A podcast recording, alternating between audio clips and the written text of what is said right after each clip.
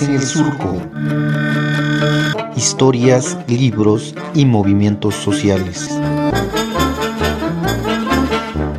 Conducen Nayeli Tello y Oliver Froling.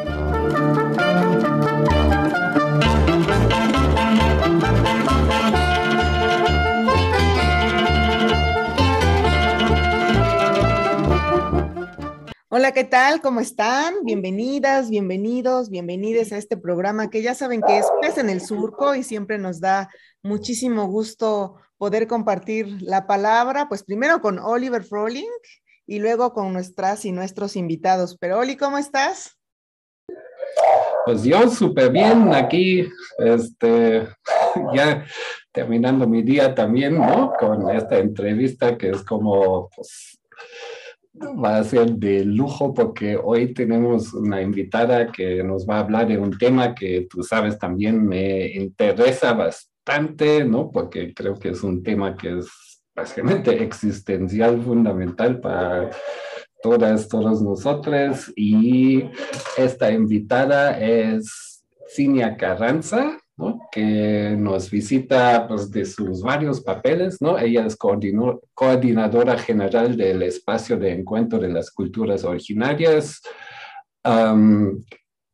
y también presidenta del Comité Técnico del Cambio Climático. ¿no? Y eso es precisamente el tema eh, del que vamos a platicar en este instante. Vamos a agarrar un poquito el pretexto de la reunión internacional mundial que acaba de terminar en Glasgow, en Escocia, y donde pues era el intento número 26 de ponerse de acuerdo en, digamos, hacer algo significativo alrededor del cambio climático tanto en términos de mitigación y en términos de adaptación y todo lo demás, ¿no? Y por eso vamos a platicar de este tema en el episodio de hoy. Entonces, bienvenida, bienvenida, Cinia, ¿cómo estás? Hola, ¿qué tal? Pues yo muy feliz de estar aquí y muy honrada de que me inviten a platicar. Así es que estoy puestísima. Pues bienvenidísima, Zinia, un gustazo este, tenerte. Tenía mucho rato, decíamos antes de empezar este programa que no nos, que no nos veíamos, pero bueno, Zinia Carranza tiene un trabajo incansable en esta lucha contra el, contra el cambio climático. Y ahorita hacía Oliver una mención a esta cumbre en su número 26. Pero para quienes no sepamos, Cinia, ¿qué, ¿qué, es esta reunión de la que nos hablaba Oliver? Este, por, qué ha sido tan sonada y por qué hay que un poquito voltear a mirarla. Cuéntanos tantito, ¿qué es esto de la COP26? Bueno, la COP es una conferencia anual que eh, organiza la ONU, a donde invitan a todos los países del mundo a platicar sobre cambio climático y a tomar acuerdos mundiales para poder disminuir los gases de efecto invernadero en el mundo y también para ver qué acciones se toman para adaptarnos a estas nuevas condiciones climáticas. Como bien dice, es la número 26, donde se están tratando de poner de acuerdo los países del mundo. Y bueno, pues esta COP o esta, este evento este, ha tenido como ha ido cambiando y ha ido generando diferentes documentos, ¿no? Primero fue el Acuerdo de Kioto, después otro de los documentos muy importantes fue el Acuerdo de París, y, este, y bueno, pues ahorita se están tratando de poner de acuerdo para evitar que siga siguiendo. Entonces, como les comentaba, en esta COP26, pues se está tratando de hacer todo lo necesario para evitar pues que se llegue, eh, que aumente la temperatura a 1.5 grados y, y pues eh, como se ha estado estudiando y analizando, la idea es que no aumente más porque eh, los escenarios que se tienen, que antes eran más conservadores, y ahora se ve que un aumento de esa magnitud, pues, podría ser muy catastrófica, ¿no? Entonces, eso es esa famosa reunioncita donde están todos los países tratando de ponerse de acuerdo. Sí, ¿no? Y como ya dijimos en otra ocasión, 1.5 grados, pues no parece tanto, ¿no? Porque, oye, pues, ¿cuál es la diferencia entre si 20 grados o 20, 22 grados ahí afuera, ¿no? Pero creo que sí es importante de, pensarlo en otros términos, ¿no? Que básicamente cada grado no es un aumento lineal, ¿no? Sino causa fenómenos así mucho más preocupantes, ¿no? Es como la analogía que, que, hicimos con la temperatura corporal, ¿no? O sea, un aumento de un grado o dos grados, pues se siente, la verdad, muy diferente, ¿no? Y una temperatura de un grado, fiebre de dos, ya 39 o hasta 40 ya no nos sentimos bien. Y creo que eso es como la, la forma en la que tenemos que ver este asunto, ¿no? Pero em, pensando esta COP, pues desde aquí de Oaxaca, ¿qué, qué impactos, qué, qué resultados nos puede traer aquí en un estado como Oaxaca, ¿no? Que estamos, sí, parte de este mundo, pero también pues tenemos nuestros propios mundos acá. Claro. O sea, realmente para nosotros, ¿qué implica la COP, no? Em, para Oaxaca, yo creo que lo, alguna de las cosas que tal vez podrían ser importantes es que se abran fondos dirigidos a las, a las comunidades más vulnerables. Ahora, el hecho de que se abran fondos o de que haya fondos, una cosa es que haya fondos y otra cosa es que puedas acceder a los fondos, ¿no? Es como cuando te dicen que hay una piñata llena de dinero, pero pues pégale a la piñata y a ver si puedes tener el dinero. Entonces, este, eso es importante, que, eh, que realmente se generen apoyos a las, a las este, comunidades, pueblos más, más vulnerables, pero que además sean apoyos realmente que eh, no estén subordinados a lo que quieren los donantes, sino que realmente sea para lo que necesitan los pueblos y que puedan acceder a ellos, ¿no? Entonces, pues eso es este, lo que quisiéramos, pero de eso a que se logre, quién sabe, ¿no?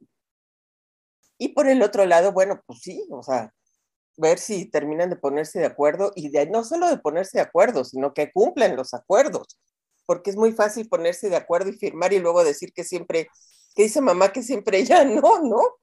O poner metas muy ambiciosas que no las van a poder cumplir, ¿no?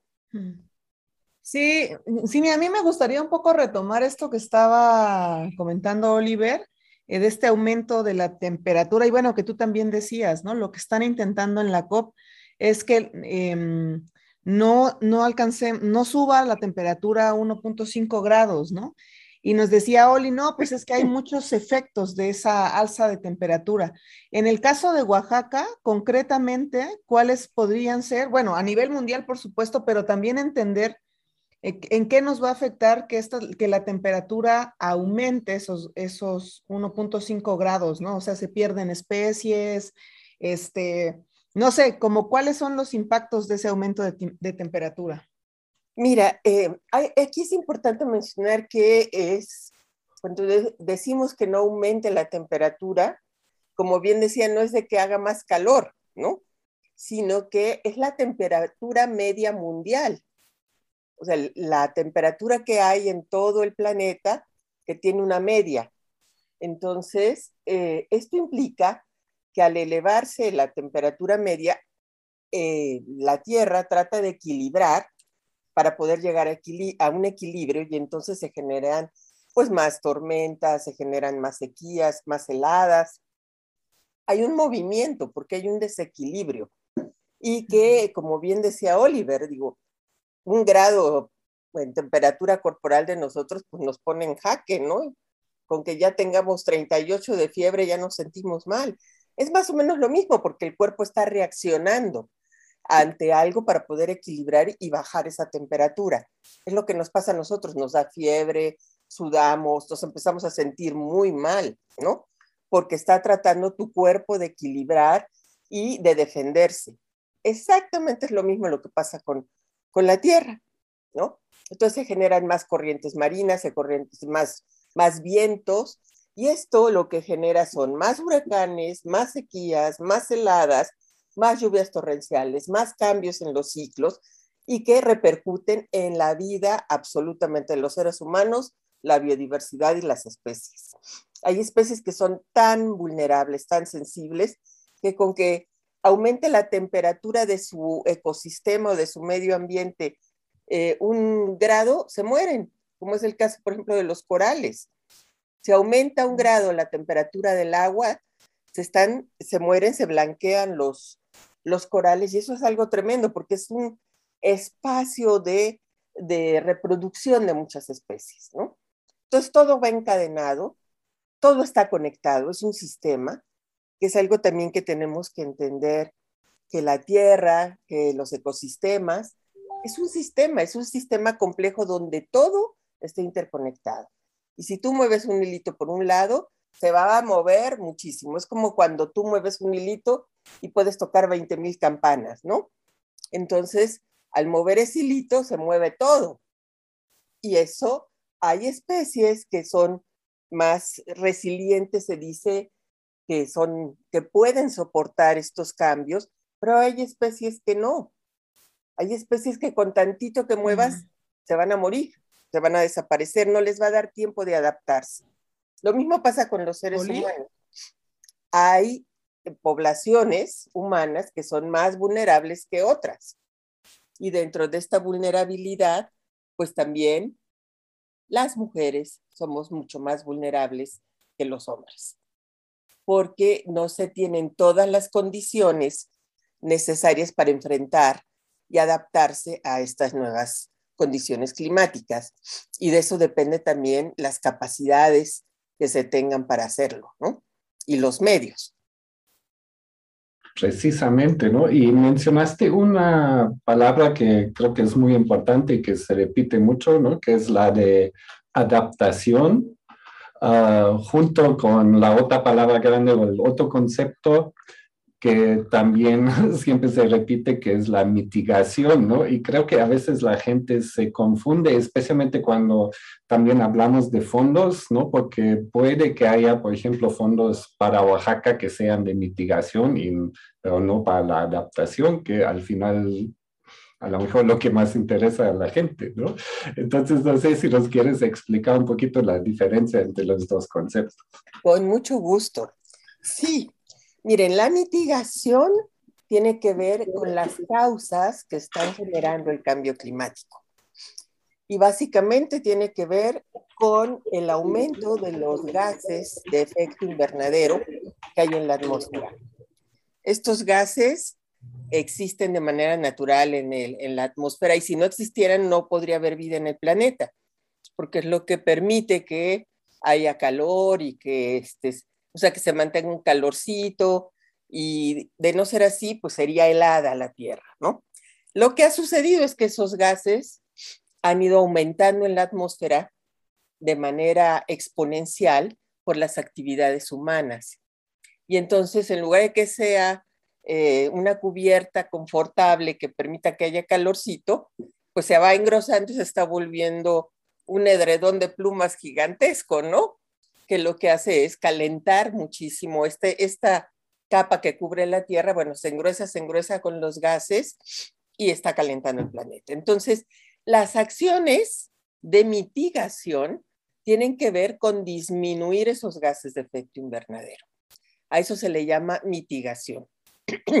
¿Cómo hacer que, eh, que ya no se sigan generando esos gases o que los gases que hay en la atmósfera los podamos este, jalar y, este, y desaparecer de la atmósfera y meterlos a la Tierra, sumirlos, se dice, ¿no? Sumir los gases de efecto invernadero. Muchos años todo el mundo se enfocó nada más en la mitigación. Las COPs hablaban solo de mitigación y en el caso de Oaxaca, que es un estado que, que más que generar gases de efecto invernadero, está aportando oxígeno con sus selvas y bosques, entonces a nosotros, pues la verdad, no nos, hacia Oaxaca no es tan importante las acciones de mitigación, ¿no? Pero la adaptación es los efectos del cambio climático, cómo están afectando estos cambios en el clima a las poblaciones, a la biodiversidad, a los ecosistemas. Y ahí sí, Oaxaca es de los estados más vulnerables al cambio climático. Esto quiere decir que nos afecta muchísimo todo lo que sucede, ¿no? Y esto está implicando sequías tremendas, eh, mm, fauna que está muriendo por falta de agua, las comunidades y la, población, pues cada vez este, sin menos agua y con más cargas de trabajo, sobre todo las mujeres, ¿no? que luego tienen que ir más lejos a buscar el agua, y también eh, con un aumento de violencia brutal, ¿no? que al alejarse, al tener que ir a hacer estas actividades, pues muchas son violadas, acosadas, desaparecidas. Y así como esto que les explico, la adaptación es importantísimo para poder sobrevivir. Eso es lo más importante, que logremos poder vivir con estas nuevas condiciones climáticas, adaptarnos a este nuevo clima. No solamente las poblaciones humanas, sino las especies, los ecosistemas.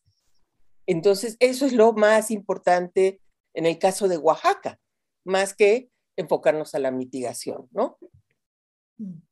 Pues con esto que nos acabas de decir, Cinia, vamos a ir que volamos a un corte musical y regresamos para seguir eh, platicando contigo sobre cambio climático y cómo impacta en Oaxaca. Muy bien.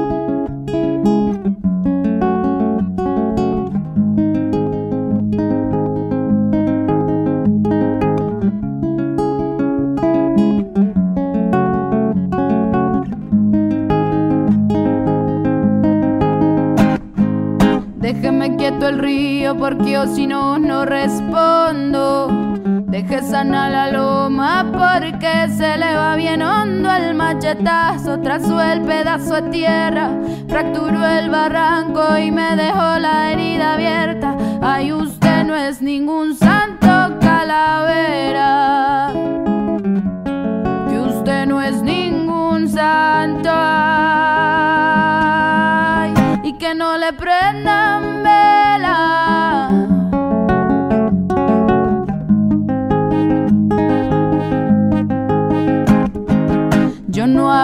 charcos, no hablo de gotas medidas, hablo del caudal del río, de las piedras y las despedidas. Y hablo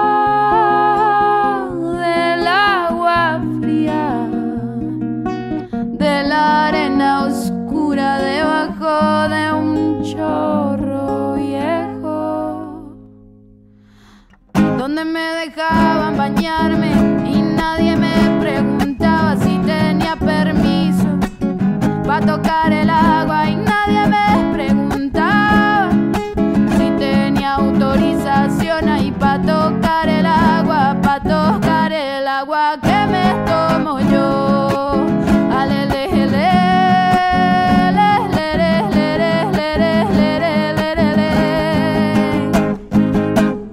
quieto el río porque o si no, no respondo.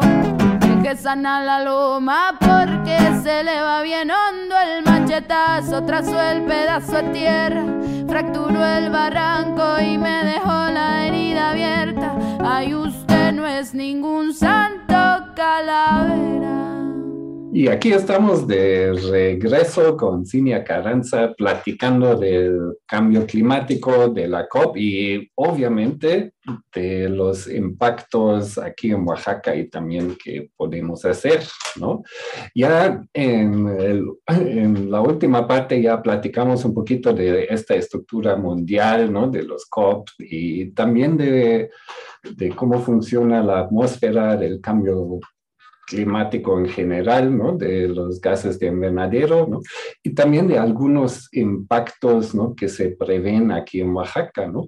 Pero obviamente, y eso es algo que, pues, para los que ya tenemos unas décadas más aquí en este planeta, pues creo que es un fenómeno que, que que podemos expresar en el sentido de que en los noventas el, el, cambio climático todavía era cosa del futuro, ¿no? Y ahora ya el, pues el futuro es ahora y sí podemos ver estos impactos ya en nuestras vidas. ¿no?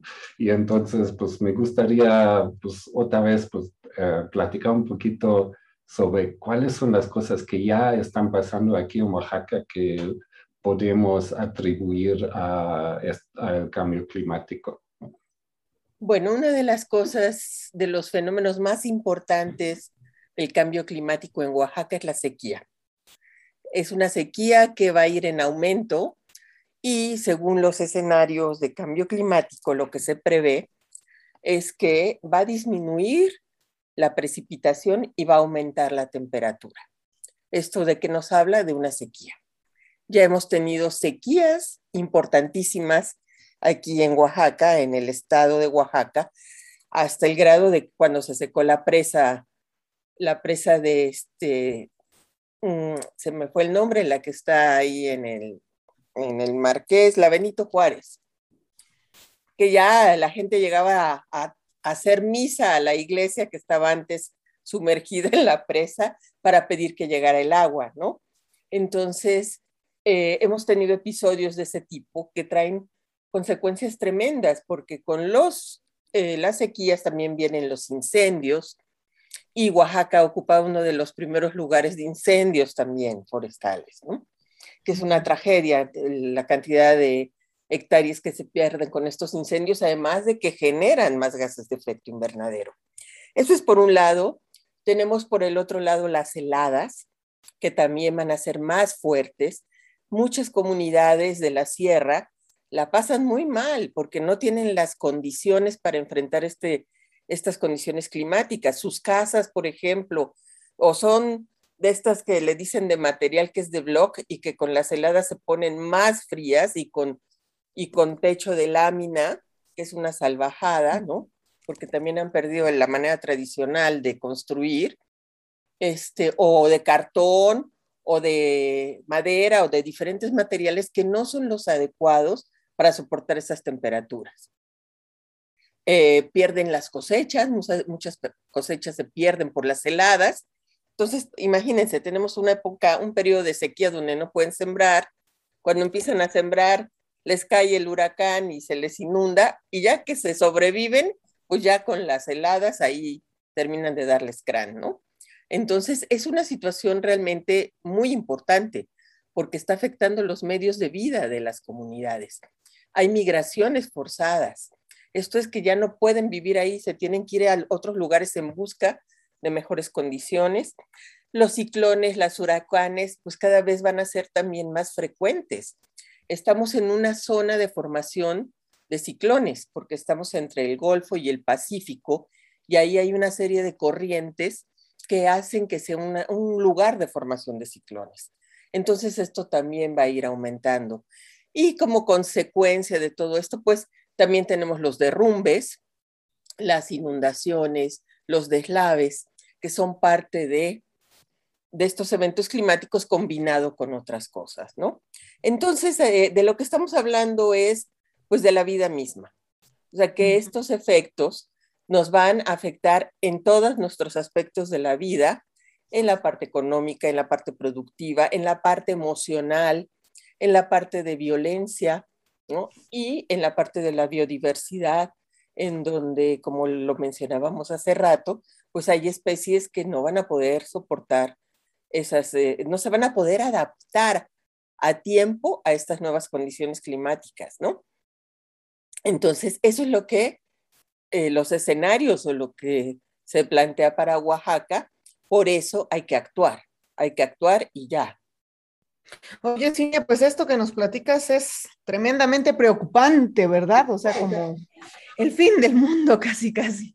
Pero yo creo que em, además de esta COP, pues hay muchas iniciativas, ¿no? Este, tanto estatales como no estatales que están intentando, pues, hacer algo al respecto, ¿no? Como ya decías, mitigar o adaptarse y una de esas sabemos que es el Comité Técnico del Cambio Climático, del cual pues eres presidenta. Entonces queremos que nos cuentes un poquito qué es este comité, cómo surge y qué es lo que está haciendo.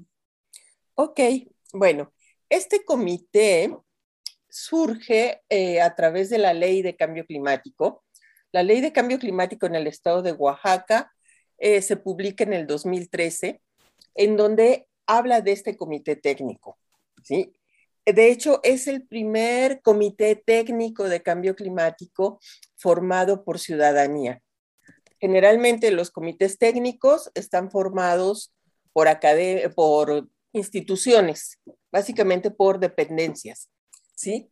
Y, y, el papel que se le da a la ciudadanía es el de los consejos consultivos, ¿sí? En donde solamente son consejeros, digamos, ¿no? En el caso de Oaxaca, este comité técnico es un comité que tiene muchas funciones que generalmente realiza el gobierno. Entre ellas está la elaborar el programa estatal de cambio climático, que es precisamente el documento rector de la política de cambio climático en el Estado. Tiene las facultades también de impulsar la participación ciudadana, de informar, de capacitar y de darle seguimiento a las acciones de gobierno. O sea, no solamente elaborar el plan, sino ver que, lo, que realmente lo hagan, ¿no? Que no se quede en el papel como generalmente sucede. Esas son las funciones que, tiene este comité técnico. Está formado por academias, por este sector privado y sector social. Son 15 integrantes, que gente que conoce del tema, y este, nos tocó hacer este programa estatal que duró, que fue un jaloneo tremendo porque obviamente que no están acostumbrados a que la sociedad civil pueda elaborar un documento de estos y que nada más lo lleve a que el gobierno lo valide, ¿no? Eso es algo que no se da normalmente. Bueno, pues acá se logró. Y ahora la lucha, pues es que, se, que realmente se aplique, que realmente eh, todas las instituciones hagan lo que se tiene que hacer, lo que dice que se tienen que hacer, y que además etiqueten recursos para hacerlo, ¿no? Porque si no hay recursos, pues por muy bonito que sea todo lo que uno plantea, pues entonces se, va a quedar en una carta de buenos deseos. Entonces es muy importante que todas las instancias en sus programas anuales incorporen estos, estos proyectos con presupuesto para que realmente se puedan llevar a cabo. Ahora, por el otro lado, es fundamental la participación ciudadana, que haya información, que haya capacitación, para que la, ciudadanía actúe y no se quede esperando a que el gobierno esté de buena voluntad o lo quiera hacer, ¿no? Sino que se pueda construir desde abajo, en, una, en un empujar y también hacer que las instituciones pues hagan lo que les toca hacer, ¿no? Y es precisamente eso, ¿no? O sea, me, me gusta mucho esta frase de que un presupuesto es, es, un documento ético, ¿no? Porque en el sentido de que el presupuesto te muestra qué se va a hacer, ¿no? Y a dónde va el dinero, ¿no? Más allá de las declaraciones, ¿no? De, de buena voluntad y todo, y aspiracionales, ¿no? Y en este sentido, pues la, la pregunta es, ¿qué tanto se está haciendo en este momento en Oaxaca o qué tanto se ha hecho en los últimos años con respecto a la adaptación al cambio climático? Eh, yo creo que se ha hecho muy poquito. Yo creo que se ha hecho muy poquito, que antes que nada lo que ha habido son intereses eh, y que no se están enfocando en realmente eh, la problemática real, ¿no? Este impulso a las eólicas como lo más maravilloso para el cambio climático, nada que ver con la situación que está pasando en Oaxaca, nada que ver. O sea, las eólicas sí están generando energía, que es una energía que va a las industrias, porque son, son parques privados, donde no están dejando ninguna derrama económica hacia las comunidades y que además, este, bueno, pues están generando algunos otros problemas, ¿no? Em, en cuestiones de adaptación, realmente es casi nada lo que se está haciendo, ¿no? Es una de las luchas que hemos estado nosotros dando, porque también es muy terrible, pero tiene que ver con la voluntad política, ¿no? O sea, y eso no debería de ser así, eso es una obligación, no es de que si te gusta, no te gusta, o que si te parece o no te parece, o que los proyectos que vas a empujar es porque son los que te convienen a ti, pero no los que se deben de hacer, ¿no? Entonces, en ese sentido, es importante que haya gente que le interese dentro del gobierno. Eh, ahora eh, creemos que tenemos una oportunidad importante eh, para lograr que desde la eso se hagan cosas. Pero ha costado mucho trabajo porque ahorita la actual secretaria pues es alguien sensible, interesada, que puede, que puede caminar hacia esto, pero también es una cadenita porque una institución está interesada y las demás no, ¿cómo, cómo las obligas, no? Entonces de ahí que mi insistencia es de trabajar desde abajo y que muchas de las cosas que tenemos que hacer es desde las organizaciones sociales, las academias y hacer alianzas con las instituciones que se puedan y con quien no, pues también denunciarlo, porque hablábamos de que esto es una cuestión de derechos cuando hablamos de la justicia climática, ¿no? Están de por medio los derechos humanos, pues de mujeres y de hombres de aquí, ¿no? Y son cosas que se deben, pues que cada vez deben de ser como obligatorias desde mi punto de vista, no de de si me gusta, no me gusta, o si lo hago, no lo hago, ¿no? Así es que pues sí, complicado. Pues sí, como dices, eh, Cinia, es bien importante que creo que todas las personas nos demos cuenta de que estamos en riesgo, digamos, ante este tema del cambio climático, ¿no? Y también, pues no solo nosotros como, como especie humana, sino un montón de, de especies más. Y bueno, pues con esto, con este llamado que nos haces al compromiso, a entender que no solo es por nosotros, sino por, por otras personas y por otras especies, vamos a ir a nuestra siguiente pausa musical y volvemos.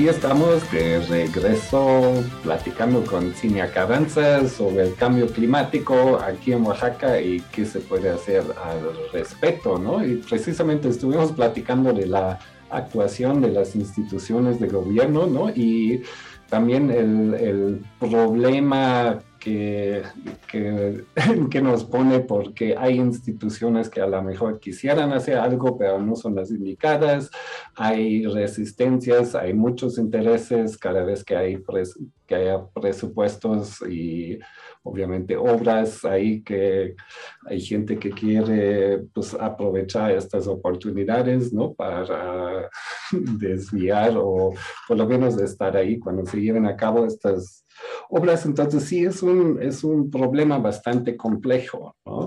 Y uh, también, y otra cosa que me gustó que dijiste es también a veces parece que el tema ambiental se encierra como en una secretaría, ¿no? O en una parte, ¿no? Le toca a esta secretaria, ¿no? Y los demás hacen todo como antes, ¿no? Y obviamente, como bien ustedes han subrayado, eso es un problema, ¿no? Que toca a todos, ¿no? Y debe ser un eje transversal en todas las instituciones, ¿no? El chiste, tú dijiste también, hay que actuar desde abajo, desde abajo, desde la sociedad civil, que somos nosotros, nuestros radioescuchas, ¿qué podemos hacer? Eh, yo creo que algo muy importante es informarse para poder actuar. Es eh, que se tenga información fidedigna, en donde se sepa que esta información es real y que eh, a partir de eso poder buscar las acciones necesarias para la situación que se esté viviendo en cada lugar. Cada lugar es distinto, ¿no? Y además culturalmente diferente. Entonces, lo que a lo mejor funciona para la Mixteca no va a funcionar para la Sierra o no va a funcionar para el Istmo, ¿no? Se necesita que eh, desde cada lugar se analice qué es lo que están viviendo y a partir de ahí ver qué acciones y hacer alianzas, hacer redes, trabajar de manera intersectorial, interinstitucional eh, para poder lograr pues justo esto, ¿no? Los apoyos, eh, los apoyos, cuando refiero a apoyos, no me refiero solamente a cuestiones económicas, ¿no? Sino apoyos en, capacitación, apoyos en asesoría, en miles de cosas. Yo creo que hay muchas cosas que se pueden hacer desde, eh, desde abajo con la uniendo fuerzas. Ahora, ¿cuál es otra cosa? Que la gente realmente tome conciencia, porque eh, si la gente no toma conciencia no va a actuar. Eh, de repente llega uno a hablar con las personas en algunas comunidades y la gente la han engañado tanto que ya no te cree, ¿no? Entonces, cuando le dices, oye, esto es muy importante, hay que hacerlo porque te va a ayudar a esto y al otro, la gente está cansada de que se les lleven propuestas o de que también hayan querido abusar de las comunidades y sacar provecho. Entonces ahí es muy importante que haya conciencia, información fidedigna y que las acciones que se lleven a cabo sean culturalmente adecuadas y con enfoque de género, para que realmente se pueda hacer acciones diferenciadas hacia mujeres y hombres. Eh, cuesta trabajo, claro que cuesta trabajo. Nosotros que hemos trabajado mucho en esto, al principio la gente, pues así uno que otro, pero ya cuando empiezan a ver que las cosas funcionan, pues claro que se emocionan y claro que lo hacen, ¿no? Pero ganarse la confianza de las comunidades que han sido tan vapuleadas, han sido también tan engañadas por otros sectores, también es difícil. Entonces, partir de la concientización y de la información, creo yo, y es parte de lo que hacemos como desde la sociedad civil, ¿no? Sí, me parece súper importante esto que estás diciendo, porque a veces pareciera, ¿no? Como que las apuestas de los estados o de los gobiernos van por un lado y las necesidades de la sociedad civil van por otro, ¿no? Y ahorita que te escuchaba pensaba mucho, cuando hablabas de las eólicas, pensaba también, por ejemplo, en todo lo que está sucediendo con el tema de la minería, ¿no? Se dan y se dan concesiones y, a veces uno cree que va a estar mejor eh, económicamente, pero el impacto al medio ambiente es brutal, ¿no? Y de pronto hay mensajes em, también como que responsabilizan a las personas de, bueno, este, tú no reciclas, ¿no? O tú no usas tu popote de metal o yo qué sé, ¿no? Entonces pareciera que, que tenemos esta responsabilidad en lo individual ¿Cómo podemos hacerle, Cinia, para, sin, em, sin minimizar, digamos, los aportes que tenemos como, como personas en nuestra vida cotidiana, ¿no? Para, para mitigar el cambio climático o para adaptarnos, no quitarle también esa responsabilidad al Estado, ¿no? ¿Cómo le hacemos ahí como para hacer este equilibrio entre lo que nos toca hacer, pero también, pues que ellos hagan la parte que les toca y dejen de estar dando estas concesiones o que, están haciendo, pues, ¿no? Sí, eso que estás diciendo es muy importante, Nayeli, porque no se trata de, eh, de, decir, bueno, vamos a hacer desde nuestras casas, comprar focos ahorradores y, este, y vamos a poner aparatitos en las regaderas y en los baños para que me uses menos agua. No, o sea, no, no, no se trata de eso, y como bien dices, que todo el mundo es responsable y que la cuestión de las popotes, la basura, esa es parte de, pero el problema es muchísimo más grande. Claro que hay que tener esas acciones, por supuesto, pero eso no es lo que van a resolver la problemática. Estamos ante una problemática enorme que ni siquiera le hemos generado nosotros. No, no le hemos generado ni la sociedad civil, ni los países en vías de desarrollo, las ha generado las grandes potencias y el modelo de desarrollo. Entonces, lo que tenemos que hacer es, este, desde mi punto de vista, eh, primero, hay cosas que no podemos cambiar, que no vamos a poder cambiar, por más que usemos bicicleta y que hagamos todo lo que nos dicen, no, pero qué cosas sí podemos cambiar que nos ayuden a tener mejores condiciones de vida con esta situación que estamos viviendo y que además es irreversible.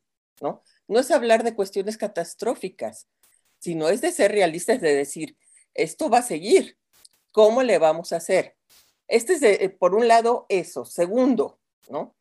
Es obligación de los gobiernos garantizar un medio ambiente sano, el derecho al agua y al saneamiento, el derecho a, a la salud, el derecho a la agricultura. Esa es una obligación porque son derechos humanos. Los derechos humanos no se negocian.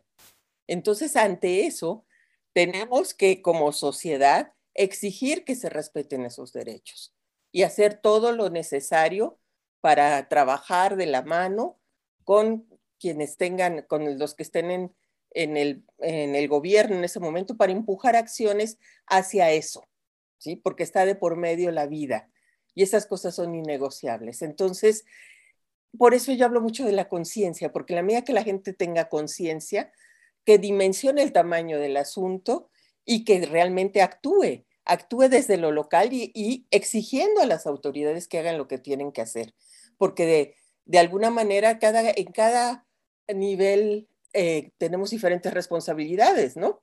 Está el nivel local, las personas como nosotros, las organizaciones, están los municipios, está el Estado, en fin, o sea, hay diferentes niveles y cada quien tiene que estar actuando en su papel con lo que le toca hacer y de manera coordinada. Y si no, nuestra obligación es exigirlo y empujar para que las cosas se hagan, Porque no podemos quedarnos esperando que si lo quieren hacer, no lo quieren hacer, o, este, o que estén haciendo cosas que no son, porque está por medio pues la vida y eso, o sea, los que están al frente de la toma de decisiones, pues no pueden decidir por toda la humanidad, ¿no? Entonces, en ese sentido, creo que es súper importante que la gente dimensione y sepa.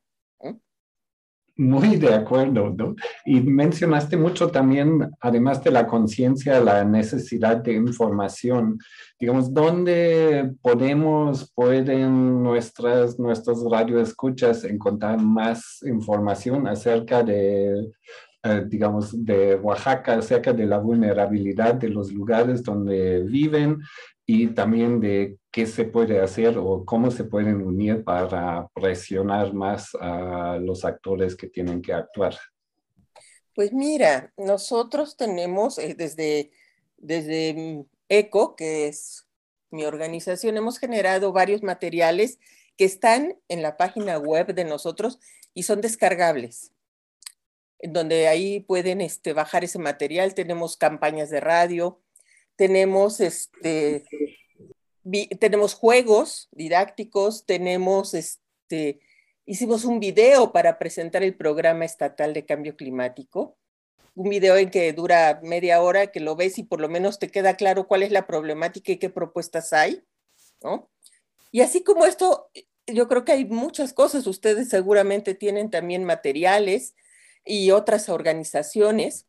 Entonces, tal vez si eh, como sociedad, eh, como organizaciones sociales, nos juntamos y armamos un banco de materiales que podamos difundir eh, en diferentes regiones con una estrategia en donde tú, digamos, tú vas a ir a esta región, tú a esta, a esto, cuáles son tus redes para que a partir de ahí se distribuya, ¿no? Digo, se me ocurre que podría ser algo de momento, decir, a ver qué tenemos, cómo le hacemos con todo esto para empezarlo a difundir, ¿no? Entonces, eso podría ser y ver qué, qué otros materiales hacen falta para generarlos y hacerlos llegar. Y, hay que, y algo muy importante, hay que hacerlo también en lenguas, porque eh, no es lo mismo que les hables en español y que te entiendan a que les hables en su lengua, que es lo que realmente les va a llegar al corazón, ¿no? Y tenemos que llegar al corazón de las personas. Entonces, esto creo que puede ser un buen proyecto de redes de organizaciones para empezar a trabajar por lo pronto en Oaxaca, que este es nuestro hogar. Mm. Pues muchísimas gracias, Inia, por, por esta charla, por este tiempo que has dedicado a conversar con Oliver, conmigo y bueno, pues por supuesto a dar esta información a quienes nos nos están escuchando a través de distintas radios comunitarias. Em, vamos a cerrar este programa con agradeciéndote pues tu tiempo y obviamente emocionada de, verte, ¿no? Tenía mucho rato, como ya dijimos, así que siempre es un gusto escucharte, Cinia. Gracias. Al contrario, muy honrada por estar aquí.